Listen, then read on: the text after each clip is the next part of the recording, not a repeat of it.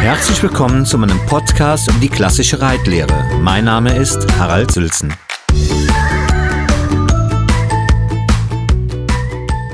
Ja, hallo zusammen. Schön, dass ihr alle da seid zu meinem ersten Podcast über die klassische Reitlehre. Und hier in der ersten Session wollen wir mal über die Ausrüstung des Reiters reden. Es kommt natürlich immer ein klein bisschen darauf an, was ich denn beim Reiten erreichen möchte oder beziehungsweise welchen Stil ich denn nachgehe, ob ich ein Springreiter bin, ob ich Dressur reite, ob ich eventuell sogar Western reite. Auch da ist die klassische Reitausbildung äh, wirklich eine gute Voraussetzung für. So, wir gehen aber jetzt mal ganz einfach von einem Dressurreiter aus. Ähm, weil die Dressur halt einfach das erste ist, was ich mit dem Pferd mache. Die Dressurausbildung ist die Voraussetzung für alles andere. Egal, ob ich später in den Wald reiten möchte oder am Strand entlang oder über Hindernisse oder mir äh, einen Westernsattel kaufe und als Cowboy durch die Gegend reite, ist alles erlaubt, ist alles gut. Ähm, nur halt, wie gesagt, die klassische Reitausbildung des Pferdes und auch des Reiters sollte vorher auf jeden Fall gegeben sein. So, dann fangen wir mal einfach an mit den Stiefeln. Und da ist schon die Frage, müssen es überhaupt Stiefel sein? Sagen wir mal so, es ist so ein klein bisschen Geschmackssache. Es gibt ja heute auch Chaps mit äh, Stiefeletten oder Jotpo-Hosen. Alles hat auf jeden Fall seine Daseinsberechtigung.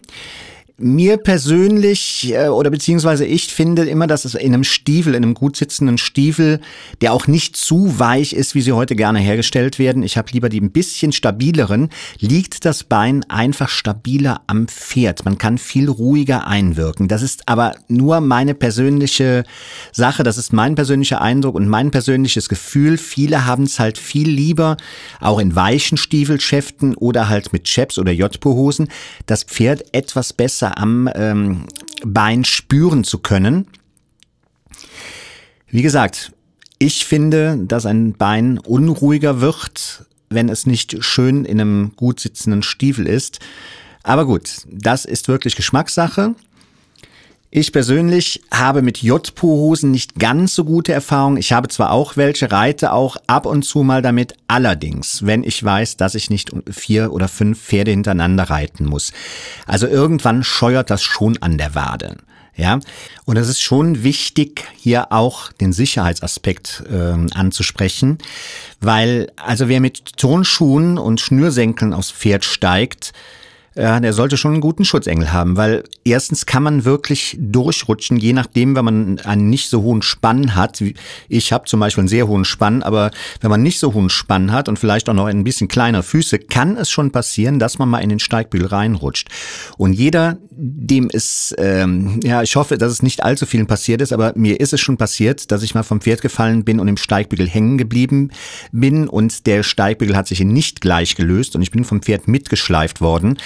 Also Leute, das kann, also das kann wirklich ganz, ganz böse enden, wenn es nicht sogar tödlich endet. Also ähm, da sollte man darauf achten, dass man nicht unbedingt äh, mit Schnürsenkeln oder beziehungsweise nicht mit äh, Schuhen ohne Absätze aufs Pferd steigt ähm, weil man einfach reinrutschen kann. Und natürlich kann man auch gegebenenfalls hängen bleiben, sei es beim Absitzen, ähm, wenn sich so ein Schnürsenkel, der nicht richtig zu ist, mal ein bisschen um die, um die Steigbügel gedreht hat, man sitzt ab, will das Bein raustun, fällt dann zurück, merkt, dass man hängen geblieben ist, kommt nicht mehr raus, Pferd erschreckt sich, stürmt womöglich los. Ja, wenn man Glück hat, reißt der, äh, der Steigbügel ab, beziehungsweise reißt dann der Schnürsenkel. Aber beim Reiten sollte man sich halt nicht nur aufs Glück verlassen. Also äh, ein extra fürs Reiten gefertigter Stiefel beziehungsweise Stiefelette ist schon ähm, zur Sicherheit wirklich wichtig. Ne?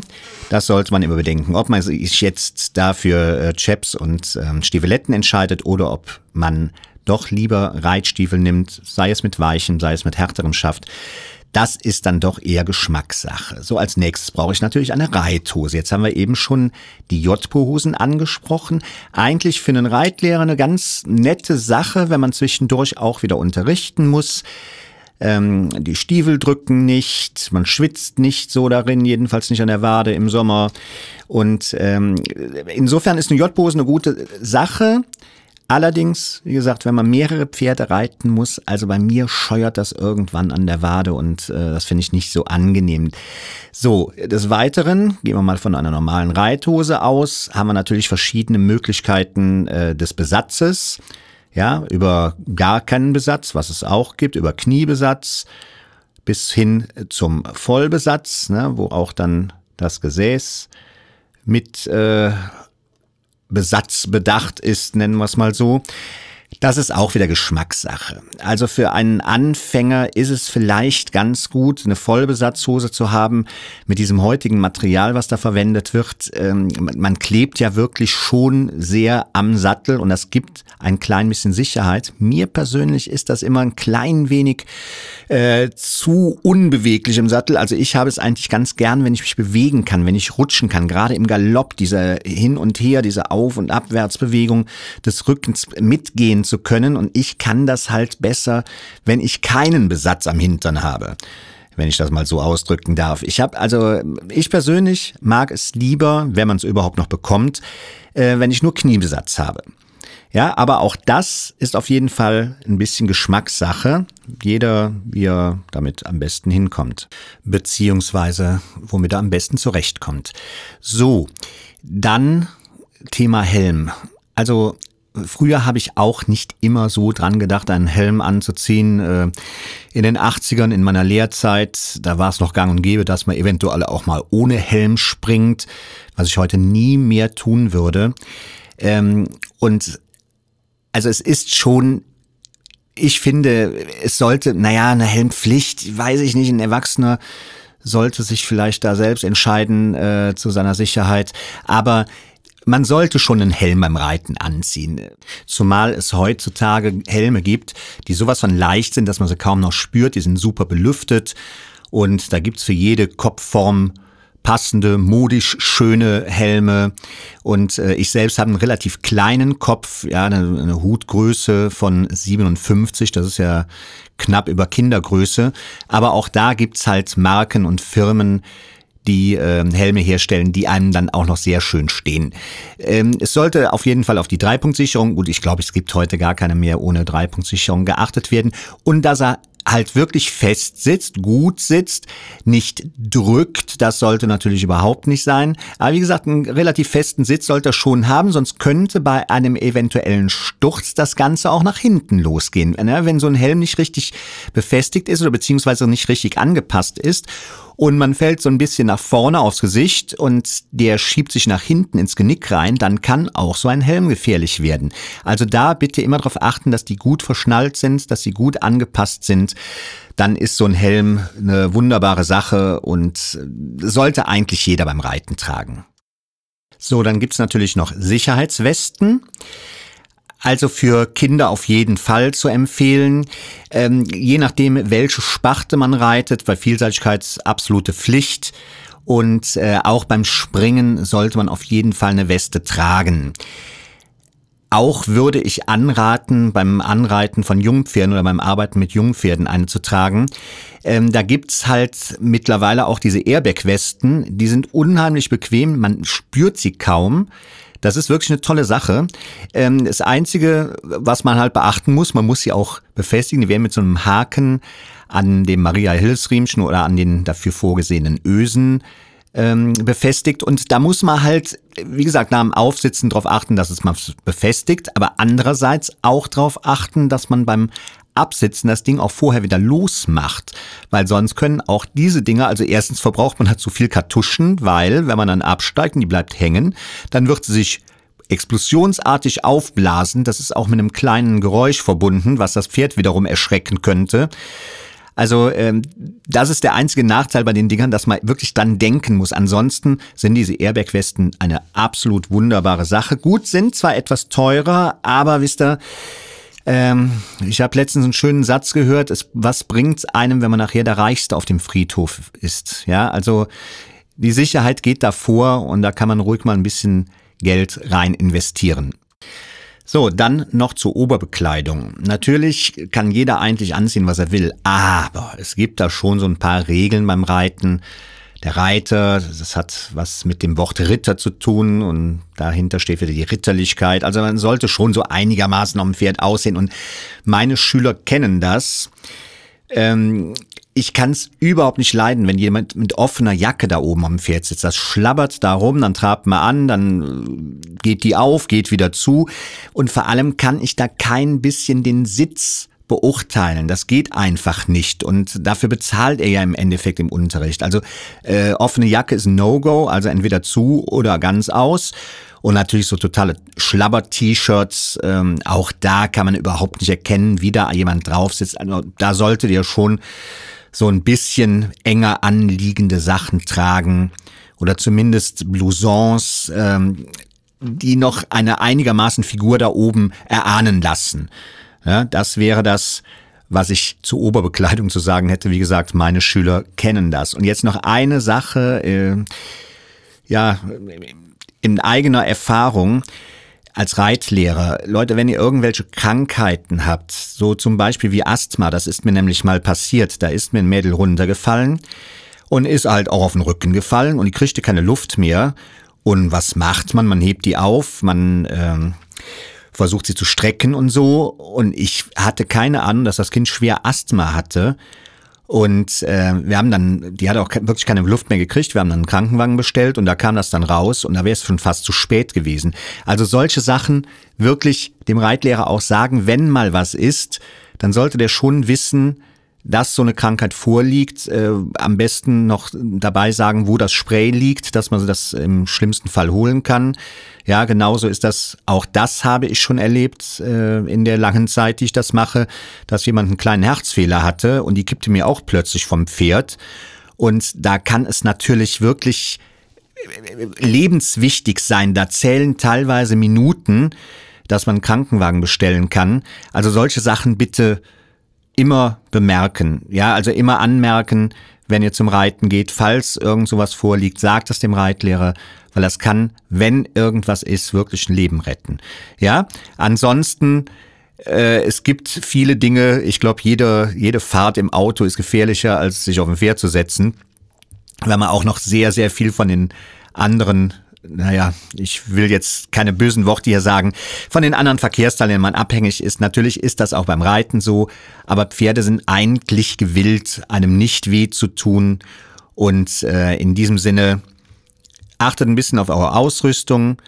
Das kann, wenn dann wirklich ein Ernstfall eintritt, auch der Gesundheit sehr zuträglich sein. Ja, in diesem Sinne hoffe ich, dass ihr das nächste Mal wieder einschaltet bei meinem Blog und äh, Entschuldigung, bei meinem Podcast. Ich muss mich erst noch dran gewöhnen. Das war die erste Episode.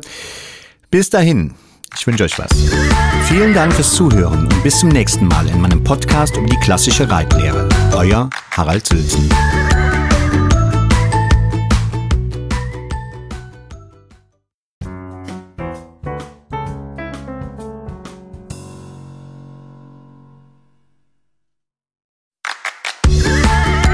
Willkommen zu meinem Podcast um die klassische Reitlehre. Mein Name ist Harald Sülzen. Hallo, schön, dass ihr wieder dabei seid bei meinem Podcast zur klassischen Reitlehre. Heute möchten wir über die Ausrüstung des Pferdes sprechen. Und da beginnen wir am besten mal mit dem Sattel. Es gibt halt verschiedene Sättel, je nach Richtung die ich einschlagen möchte. Wir haben da den Dressursattel, den Vielseitigkeitssattel und den Springsattel, wobei sich der Vielseitigkeitssattel noch einmal in zwei Sparten, in zwei Kategorien teilen lässt. Und zwar haben wir einen Vielseitigkeitssattel Schwerpunkt Dressur, bei dem die Sattelblätter etwas länger sind und den Vielseitigkeitssattel Schwerpunkt Springen, wobei wir dann schon eher in die Richtung des Springsattels gehen. Jeder sollte natürlich nach seiner Disziplin auch den Sattel auswählen. Ich werde jetzt nicht äh, speziell eingehen darauf, wie jeder einzelne Sattel aussieht. Wichtig ist, der Sattel muss passen. Und zwar nicht nur dem Pferd. Ich habe schon oft gehört, ja, Hauptsache der passt dem Pferd, ob ich da jetzt so reinpasse, ist zweitrangig. Nein, ist es nicht. Es ist ganz wichtig, dass der Sattel auch zum Reiter passt, dem Reiter passt, dass der Reiter gut drin sitzt, weil nur so eine optimale Hilfengebung überhaupt zustande kommen kann. Ja, wenn der Schwerpunkt des Sattels für den Reiter zu weit hinten liegt, dann hängt dem Pferd die ganze Zeit im Kreuz. Die Pferde, äh, die, Be die Beine des Reiters, Entschuldigung, die Beine des Reiters hängen zu weit vorne. Ich komme nicht richtig zum Treiben. Ich blockiere das Pferd die ganze Zeit im Rücken. Also das kann es einfach nicht sein, ähm, wenn man viel Geld für einen neuen Sattel oder von mir aus auch für einen gebrauchten Sattel ausgibt und der passt dann dem Pferd wunderbar aber ich selbst komme einfach nicht zum Sitzen und dann ist das Ganze kontraproduktiv. Ja, dann sitzt er auch nicht mehr gut auf dem Pferd, der Sattel. Also es ist schon wichtig, dass der Reiter genauso gut in den Sattel hineinpassen. Das fängt bei der Sitzgröße an. Ich habe selber mal eine Zeit lang Sättel verkauft. Ich bin zwar kein Sattler, aber das muss ich auch nicht, um zu wissen, wie ein Sattel zu sitzen hat und äh, wie ein Mensch darin sitzen soll. Das hat sogar so weit geklappt, dass ich Sättel aus Bayern zum Beispiel äh, mitgenommen habe zum Ändern, unserem Sattler gesagt habe, was er ändern muss an dem Sattel und er hat das getan. Ich habe sie bei der nächsten Tour wieder mitgenommen und es hat alles wunderbar gepasst. Also ich muss es ja nicht selber ausführen können.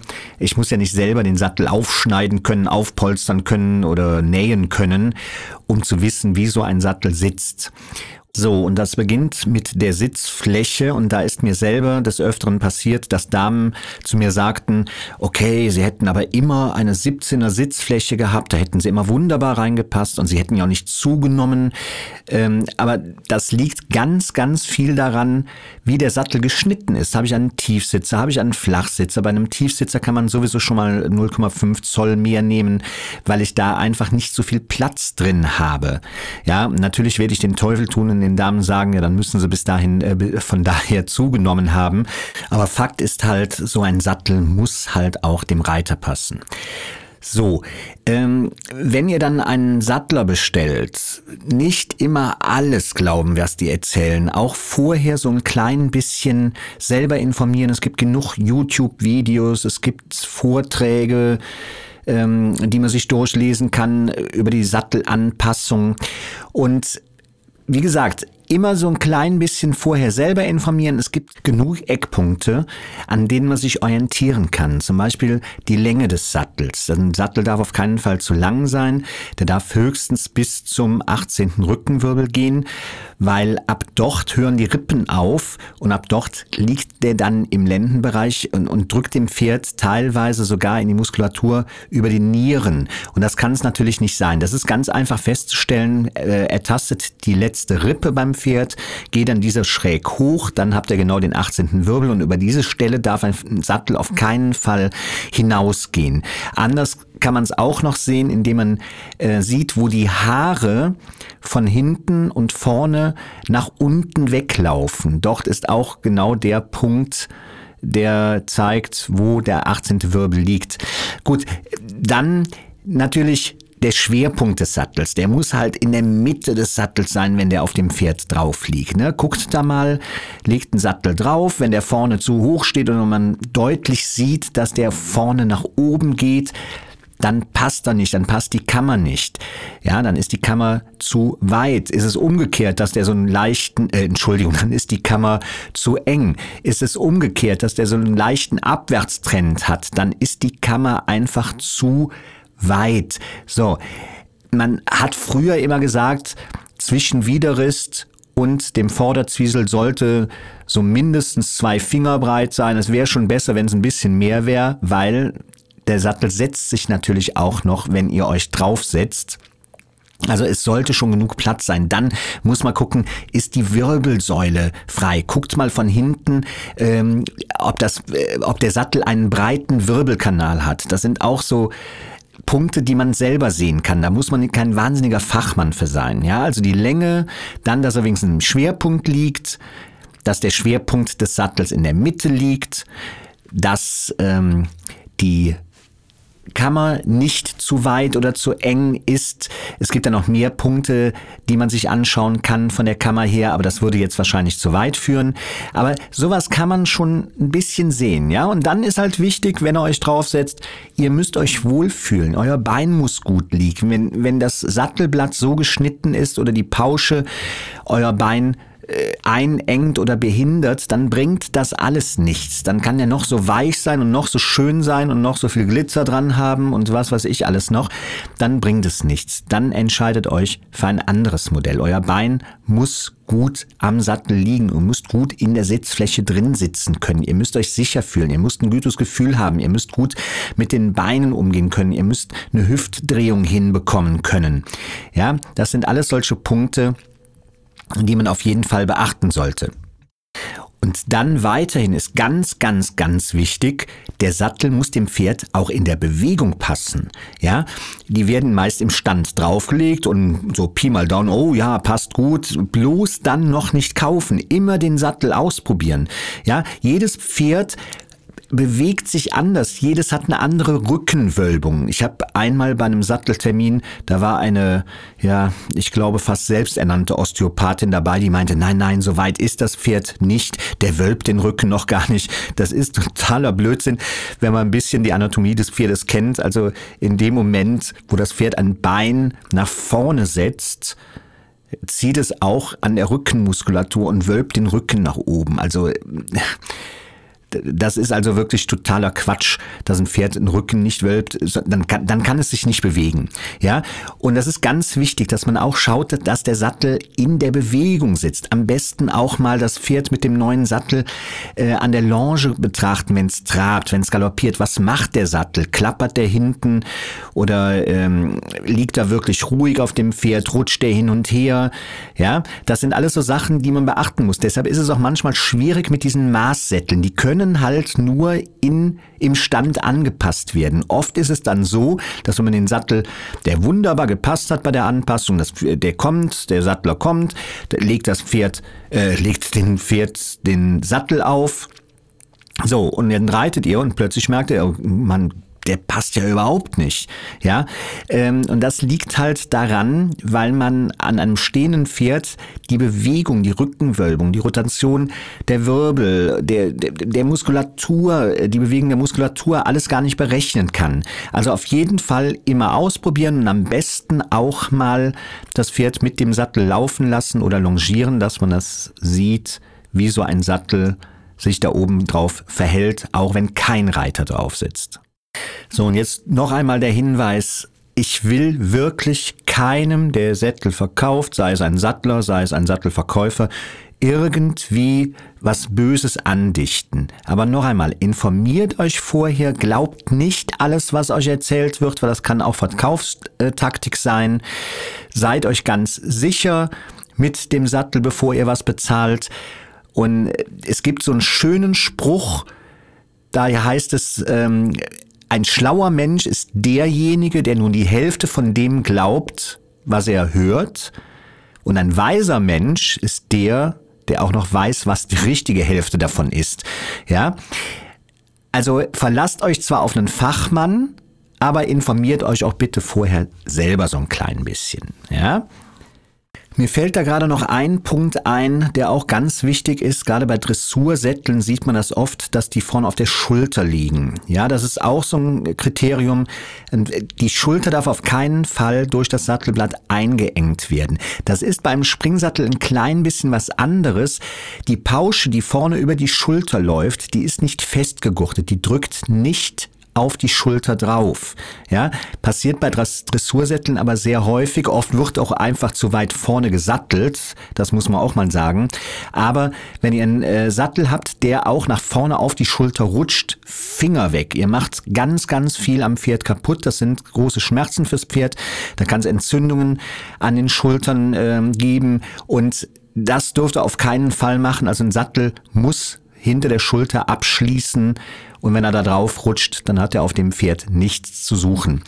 Mir fällt gerade auf, dass dieses Thema so umfassend ist, dass ich, glaube ich, hieraus eine, eine weitere Session machen werde und das Thema jetzt erst einmal hiermit beenden, beziehungsweise den Cast für heute beenden werde, weil es ist nun mal so in der Natur des Menschen, dass man sich gar nicht viel länger als fünf, sechs, sieben Minuten auf irgendwas konzentrieren kann. Das wäre ja auch Blödsinn, wenn ich euch hier jetzt ähm, stundenlang voll rede und mit irgendwelchen Informationen zuschmeiße. Das bringt keinem was. Wir machen für heute hier Schluss und ich hoffe, ihr seid bei der nächsten Session wieder dabei. Und dann werden wir weitergehen zur Trense und zu den Gebissen. Ja, macht's gut, bis dahin. Vielen Dank fürs Zuhören und bis zum nächsten Mal in meinem Podcast um die klassische Reitlehre. Euer Harald Sülzen.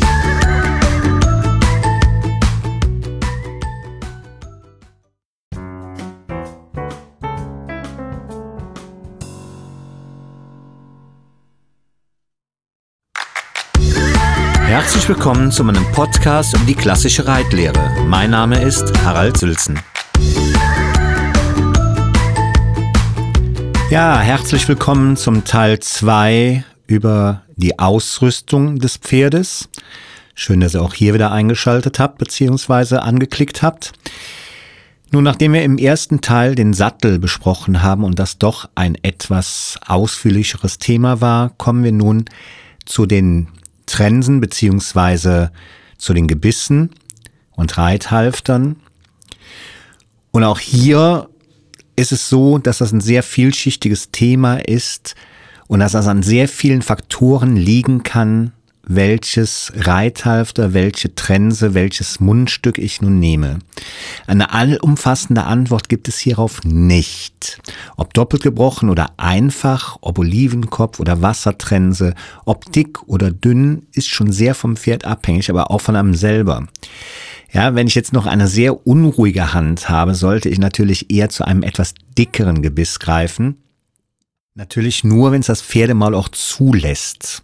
Also ihr seht, diese Fragen sind alle nicht allzu einfach zu beantworten. Wenn ihr einen guten Reitlehrer mit Erfahrung habt, fragt ihn auf jeden Fall, oder sie, Entschuldigung, natürlich auch eine Reitlehrerin, ähm, und fragt auf jeden Fall. Und wa warum sage ich jetzt mit Erfahrung? Ich will in keinster Weise irgendwie junge Kollegen hier verunglimpfen. Ich kann nur aus eigener Erfahrung sagen, dass je länger man etwas macht, vorausgesetzt man ist auf dem richtigen Weg natürlich, dass Erfahrung durch keine ausbildende Welt, egal bei wem man die genossen hat, die kann nicht ersetzt werden. Erfahrung kann nicht ersetzt werden. Das geht einfach nicht. Gefühl und Gespür kann man keinem beibringen. Das muss man selber in sich fühlen und merken, je öfter man etwas richtig macht und erlebt und spürt, dass man auf dem richtigen Weg ist, desto mehr kann man dann seine Erfahrung auch weitergeben. Also eins kann man auf jeden Fall sagen, ihr müsst natürlich auch hier die richtige Größe des Gebisses wählen. Man spricht da zum Beispiel von einer, bei einer Wassertrense davon, dass zum Maulspalte, zur Maulspalte circa 0,5 Zentimeter Platz sind bis zum Trensenring. Das gilt natürlich auch für jede andere Art von Trensen, sei es eine D-Trense, eine Olivenkopftrense, eine Schenkeltrense. Es gibt so viele Gebisse heutzutage. Naja gut, die gibt es auch schon länger. Also die Breite sollte auf jeden Fall stimmen. Natürlich sollte auch die Dicke des Gebisses stimmen. Da haben wir eben schon kurz äh, drüber gesprochen. Je dünner, desto schärfer wirkt das Ganze. Allerdings auch desto präziser. Also ich bevorzuge, ich persönlich bevorzuge eher ein dünneres Gebiss, weil ich viel feiner damit einwirken kann und es viel schneller beim Pferd ankommt. Das setzt natürlich eine ruhige Hand voraus und eine präzise Hilfengebung. Das ist mal Voraussetzung dafür. Genauso ist es natürlich äh, die Frage, nehme ich jetzt ein doppelt gebrochenes oder ein einfach gebrochenes? Heute werden die doppelt gebrochenen ja so gehypt. Wobei auch hier muss man sagen, es kommt absolut auf das Pferd an. Also man kann nicht sagen, dass Gebisse, die über hunderte von Jahren gut waren, plötzlich nicht mehr gut waren, nur weil man was Neues erfunden hat die Doppelgebrochen helfen auf jeden Fall Pferden mit einem etwas flacheren Gaumen, das ist klar. Wobei man da wieder aufpassen muss, dass die Zunge beziehungsweise auch die Mundwinkel die, oder beziehungsweise das Zahnfleisch, die unteren Kanten vom ähm, vom Kiefer nicht eingequetscht werden. Wir sprechen da von so einem sogenannten Nussknacker-Effekt, den man natürlich auch bei falscher Verschnallung, falscher Handhabung bei der einfachen gebrochenen, einfach gebrochenen äh, Trense auch haben kann. Also Es kommt auf jeden Fall immer darauf an, habe ich einen gewölbten Gaumen des Pferdes, ist die Zunge, die Zunge ist ein, ein Muskel, und die kann auch ganz unterschiedlich ausgebildet sein. Es gibt Pferde mit dicken Zungen, es gibt Pferde mit etwas dünneren Zungen und auch hierauf sollte man bei der Wahl des Gebisses auf jeden Fall achten. Eins ist klar, und das muss auch hier wirklich jedem klar sein, erst in der Hand des Benutzers wird zum Beispiel auch ein Brotmesser zur Mordwaffe. Also kein Gebiss ist von Grund auf zunächst einmal scharf oder, oder tut dem Pferd weh. Es kommt immer darauf an, wie man damit umgeht. Ja, weil ich habe das mal auf einem Turnier gesehen, ähm, da war ein großes Springturnier und da hieß es dann direkt wieder einer mit so einer, ja, es war schon ein sehr eigentümliches Gebiss. Ähm, aber da wurde dann, oh, guck mal, der Tierquäler, ja, wisst ihr, solange ich daran nicht ziehe, tut das dem Pferd auch noch nicht weh. Also es liegt immer am Reiter selber, was er mit dem Gebiss im Endeffekt anstellt. Und was da auch noch ganz wichtig zu bedenken ist äh, im Bezug auf Gebisse, bevor ihr anfangt, hunderte Gebisse auszuprobieren, weil euer Pferd nicht so besonders läuft. Also man hat früher immer gesagt, 99 Prozent aller Maulprobleme kommen aus der Hinterhand. Und ich bin davon auch noch überzeugt. Also probiert erstmal aus, ob euer Pferd überhaupt anständig über den Rücken gut an die Hand herantritt und ob es dann auch noch ein Maulproblem hat. Also wirklich viele Maulprobleme kommen mehr aus dem Rücken oder ja, eventuell auch aus der Reiterhand. Ne? Also das immer, bevor man jetzt anfängt, an, an Hunderten von Gebissen da rumzuprobieren, das mal bedenken und da mal drauf schauen. So, und dann äh, haben wir das Reithalfter und mit dem verhält es sich eigentlich ganz genauso. Hier kommt es sehr wieder darauf an, wie der Pferdekopf gebaut ist. Und heutzutage wird leider viel zu sehr aufs Aussehen geguckt von den ähm, Reithalftern als auf die Funktionalität. Ja, also ähm, es würde jetzt hier wirklich den Rahmen sprengen, wenn ich über jedes Reithalfter einen Vortrag halte. Aber eins muss man einfach sagen, ein Reithalfter ist nicht dafür da, um ein Pferd besser zu beherrschen. Wisst ihr, wenn das durchgehen will oder wenn irgendwas ist, dann kann es das auch mit oder ohne Reithalfter und mit oder ohne Trense. Da macht ihr gar nichts dran. Also es ist wirklich ein trügerisches Gefühl, wenn man dem Pferd das Maul so schnallt, dass man es dann besser im Griff hätte.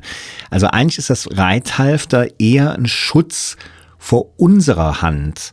Ja, und es gibt dem Pferd eine gewisse Sicherheit. Der Nasenriemen oder gegebenenfalls auch der Sperrriemen, die dienen dazu, dass der Kiefer des Pferdes bzw. das Kiefergelenk nicht verletzt werden, sollte es doch mal zu einer stärkeren Handeinwirkung kommen. Beispielsweise, wenn das Pferd stolpert oder sogar stürzt oder wenn es sich erschreckt und zur Seite springt. Es kann ja dann immer mal sein, dass man ein bisschen stärker an der Hand, äh, am Zügel annehmen muss. Und dann zieht man dem Pferd das Pferdemaul auf aufgrund der Futteraufnahme des Pferdes, der natürlichen Futteraufnahme, ist das Pferd nicht oder beziehungsweise der Pferdekiefer nicht dafür geeignet, sich weit zu öffnen.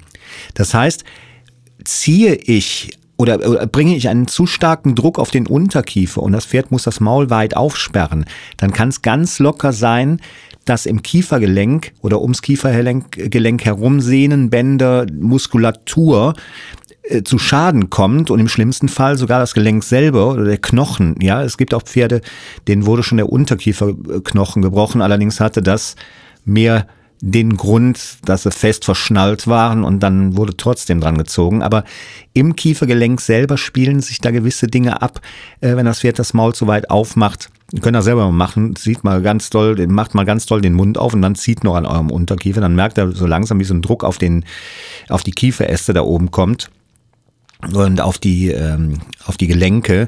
Das kann also sehr unangenehm sein. Und eigentlich ist genau dafür der Nasen- und Sperrriemen gedacht und nicht um dem Pferd das Maul zuzuziehen und dadurch mehr Einwirkung zu haben. Natürlich ist klar, wenn ich einem die Pistole an die Brust setze oder das Messer ins Kreuz haue und sage, mach das oder das, dann macht man das eher, natürlich. Aber das hat mit Reiten überhaupt nichts zu tun.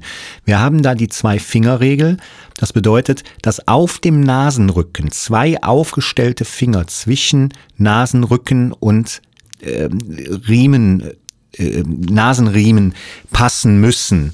Ja, in der Schweiz wird das, glaube ich, ich glaube, es ist der Schweiz, die Schweiz, da wird das auch schon ganz konsequent durchgesetzt. Da reitest du so auf keinen Turnierplatz. ähm, wenn du das Pferd zu fest verschnallt hast. Also nochmal, es geht hier nicht darum, das Pferd besser in den Griff zu bekommen, sondern vielmehr darum, das Pferd vor unserer Handeinwirkung oder vor übermäßiger Handeinwirkung in Extremsituationen zu schützen. Das muss ganz klar sein. Und das ein oder andere Reithafter werde ich jetzt hier noch kurz ansprechen. Und zwar ist es ja so, dass diese schwedischen Reithalfter mit dieser Umlenkrolle ja sehr, sehr gefragt und sehr modern sind und meistens bekommt man auch nur noch die, wenn man ein englisches Halfter will oder ein kombiniertes. Ähm, also erstens, man kann damit natürlich dem Pferd noch viel mehr Druck auf die Nase legen, weil es viel einfacher ist, durch die Hebelwirkung dieser Umlenkrolle das Ding festzuziehen.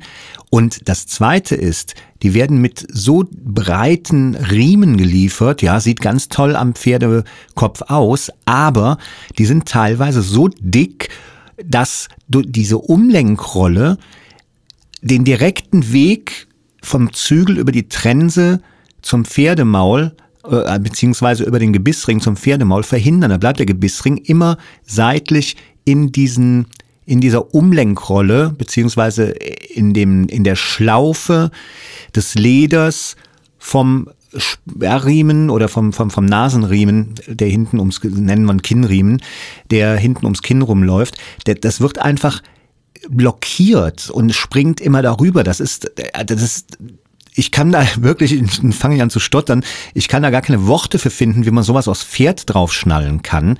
Ja, selbst wenn man das nicht fest zumacht, oder es ist eigentlich sogar noch schlimmer, diese Wirkung, die ich gerade beschreibe, wenn man das Ding nicht fest zuschnallt, weil dann hängt der, der Kinnriemen hinten um die Umlenkrolle noch viel weiter nach außen weg, so dass die Trense, der Trensenring noch mehr oder der Zügel noch mehr darin hängen bleibt. Also wirklich, lasst diese Dinger vom Pferd weg. Das ist äh, wirklich was, was ganz Schlimmes.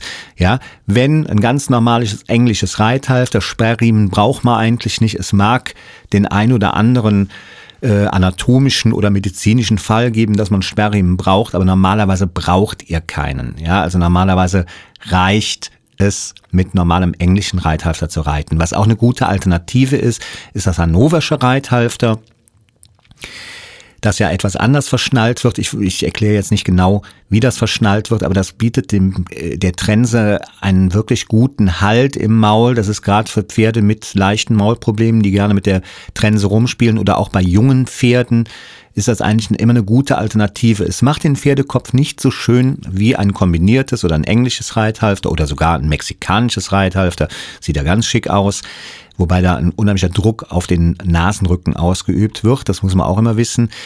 Es geht hier nicht darum, dass ich jetzt hier alles verteufeln will. Aber wenn ihr was benutzt, versucht euch die Funktionalität mal so ein bisschen äh, beizubringen, ja, das heranzuführen, was da überhaupt passiert, wenn ihr einen Zügel annimmt oder wenn das Pferd gegendrückt. Ja, was es teilweise dafür Schmerzen aushalten muss. Ein Pferd hat halt kein, kein Laut dafür, einen Schmerz auszudrücken. Und das ist das Schlimme. Ein Hund jault und bellt und was weiß ich, dem wird man solche Sachen gar nicht antun, wo man sofort merkt, ah, jetzt habe ich dem Hund was getan, jetzt habe ich dem Hund wehgetan. Das Pferd nimmt es einfach stumm hin. Es äußert das manchmal etwas anders. So, aber das verstehen die wenigsten. Die, die das verstehen, die nennt man dann Pferdeflüsterer. Die flüstern dem Pferd nämlich nichts zu, sondern die hören zu. Und das Pferd hat schon Möglichkeiten, einem etwas zu sagen. Die meisten Menschen verstehen es nur leider nicht. So, also wenn ihr irgendwas ans Pferd schnallt, ja, dann bitte vorher so ein ganz klein bisschen sich über die Funktionalität des Ganzen informieren. Es gibt heute so viele Möglichkeiten und wenn gewünscht ist, dass ich über die einzelnen Reithalfter nochmal hier so einen Podcast mache, kann das gerne an mich weitergegeben werden und zwar unter hs.reitsport-haraldsülzen.de. Könnt ihr mir gerne eine E-Mail schreiben oder hier auch einen Kommentar hinterlassen. Dann werde ich gerne nochmal über verschiedene Reithalfter ähm, hier so einen Podcast machen. Ich merke, dass dieses Thema wahnsinnig äh, den Rahmen sprengt, in dem ich mich eigentlich bewegen wollte. Ich wollte immer so Casts von äh, so zehn Minuten machen. Das haut hier meistens nicht hin, sehe ich. Aber wie gesagt, bei Bedarf können wir über alles reden. Und äh, ich möchte jetzt, eigentlich wollte ich noch Hilfszügel ansprechen, Bandagen, Gamaschen, aber das wäre dann wirklich in diesem Rahmen hier jetzt zu viel. Auch da, wenn da Interesse besteht oder beziehungsweise über Hilfszügel, werde ich nochmal einen eigenen Podcast einstellen. Ansonsten wünsche ich euch jetzt wieder einen schönen Tag, Abend, Morgen, je nachdem, wann ihr zugehört habt. Und ich freue mich natürlich, wenn ihr das nächste Mal wieder dabei seid. Macht's gut. Ciao. Vielen Dank fürs Zuhören und bis zum nächsten Mal in meinem Podcast um die klassische Reitlehre. Euer Harald Sülzen.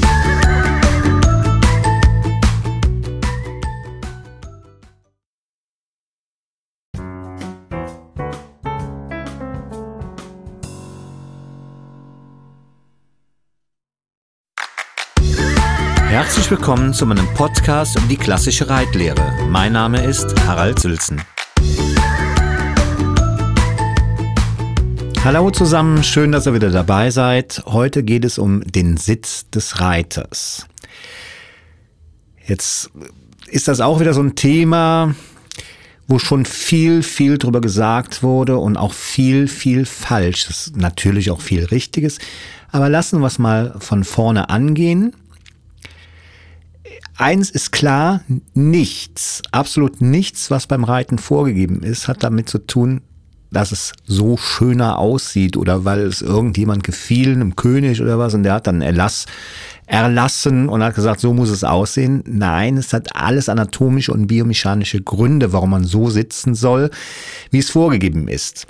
Weil es ist wirklich so, dass nur wer in der Bewegung des Pferdes so mitgeht, er ein wirkliches Teil von dieser Bewegung wird. Nur derjenige hat irgendwann die Chance, auch auf diese Bewegung wirklich einzuwirken. Ja, und zur Hilfengebung ist halt eine gewisse Haltung absolut notwendig. Aber dazu kommen wir dann in einer anderen Session. Wichtig ist im Vorfeld, dass ich immer wieder auch im Unterricht sage, dass es für mich keinen schönen Sitz gibt, sondern nur einen zweckmäßigen Sitz. Und wenn dieser zweckmäßige Sitz gut ausgeführt wird, dann ist er auch noch schön.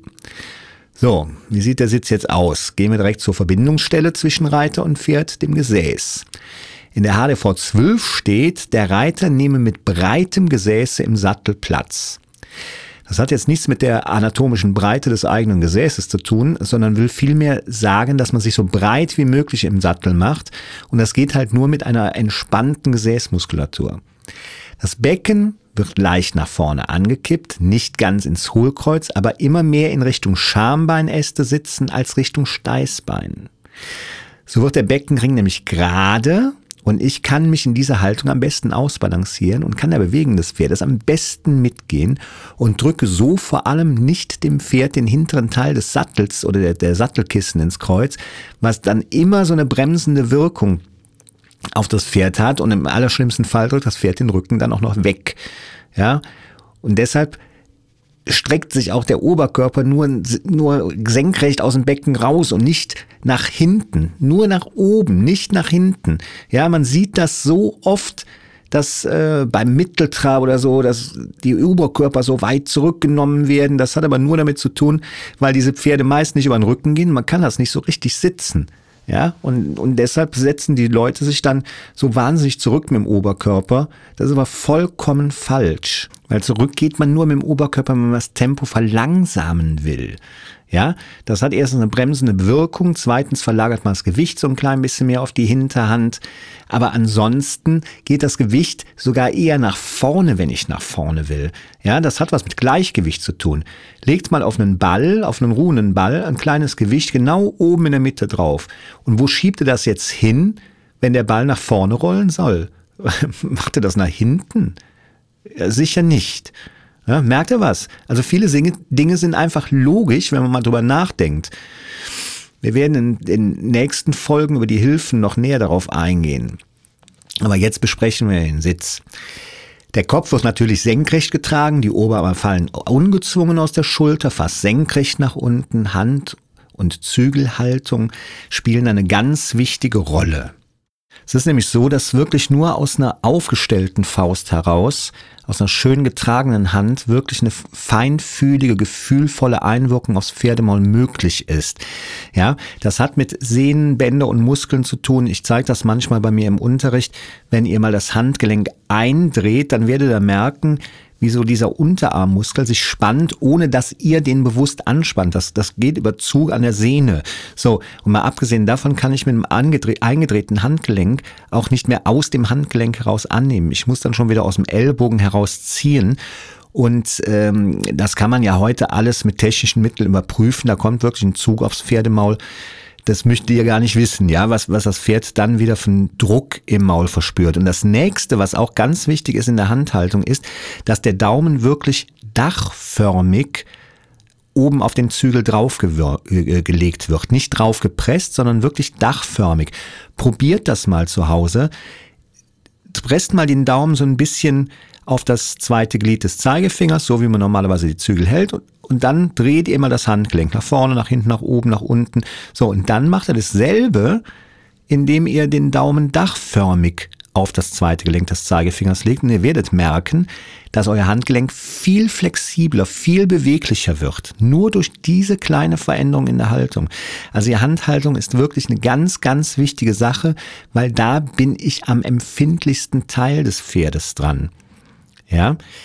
Und äh, da sollte ich mir schon Gedanken drüber machen, wie ich auf das Pferdemaul wirklich einwirke. Dann kommen wir jetzt mal zu den Schenkeln. Die hängen auch zunächst einmal wirklich zwanglos aus dem Hüftgelenk herab. Der Unterschenkel ist dabei so zu halten, dass die Ferse unter der Hüfte und die Hüfte unter den Schultern ist. Weil nur so ist Gleichgewicht wirklich möglich.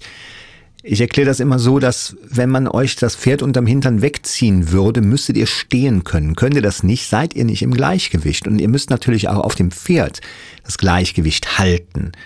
Ja, um eine wirklich präzise Einwirkung geben zu können, um das Pferd durch Gewicht auch irgendwo anleiten, hinleiten zu können.